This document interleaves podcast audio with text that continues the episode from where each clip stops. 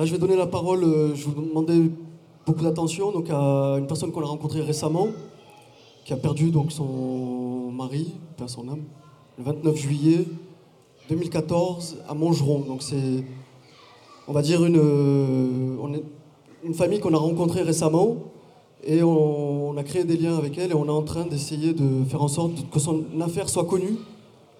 Et euh, parce que c'est passé euh, un peu comme vous savez, toutes les infos BFM, hein, c'est passé euh, à la trappe.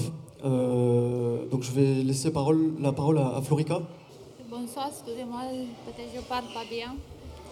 Euh, je suis à cause de la mort de mon mari ici, euh, 29 juillet. Il est parti pour euh, payer, parce que lui, il avait une entreprise de bâtiment. Il est parti pour payer les gens qui travaillaient pour lui. Je ne sais pas qu'est-ce qui s'est passé. Il a acheté une bouteille. Il est boire euh, tous les trois parce qu'il avait deux personnes dans la rue, dans la voie publique à Montgeron. Je ne sais pas qu'est-ce qui s'est passé. Il est passé à la police. il est arrivé la police nationale. Et je l'ai attendu toute la nuit. Euh, le 29 juillet, c'était un mardi.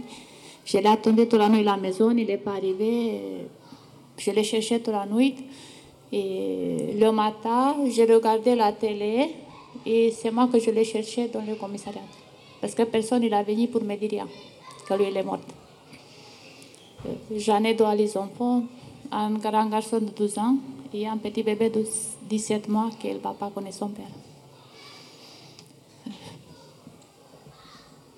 Merci beaucoup.